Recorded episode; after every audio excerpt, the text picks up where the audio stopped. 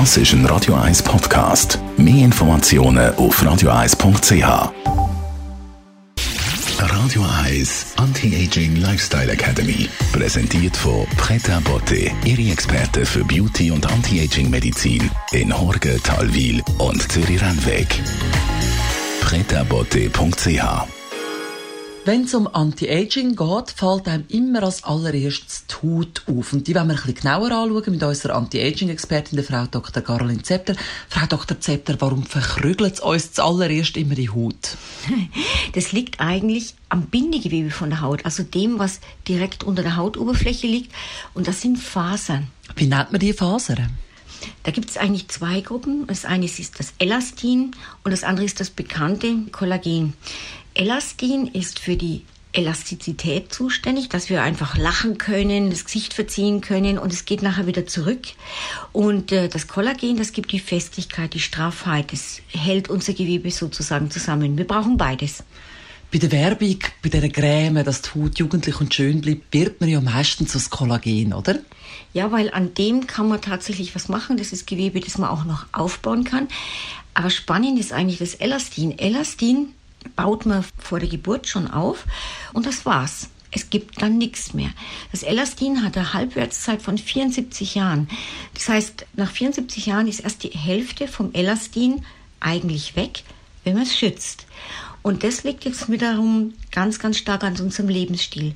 Was wir mit unserer Haut an schlechten Sachen treiben, ich sage jetzt nur mal zum Beispiel UV-Licht, das schädigt vor allem auch das Elastin. Und deswegen sehen die Leute, die sich viel in die Sonne legen, auch einfach älter aus. Aber eben das zweite Wichtige ist das Kollagen und da können wir was machen.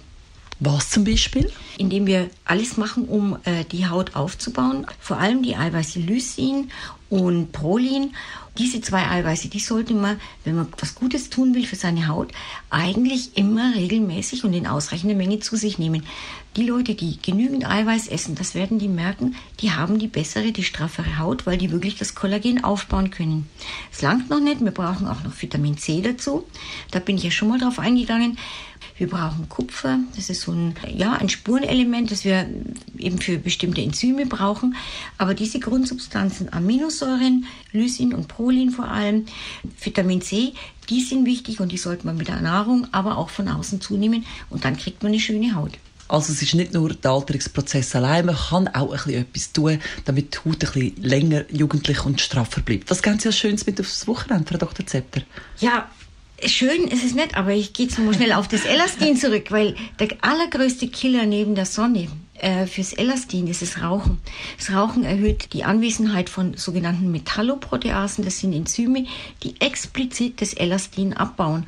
Also, wenn es geht, mit der Sonne aufpassen und bitte, bitte aufhören zu rauchen und dann werden Sie ganz lang eine schöne, elastische Haut haben.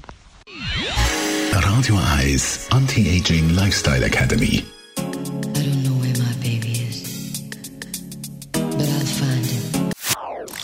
Das ist ein Radio 1 Podcast. Mehr Informationen auf radio1.ch.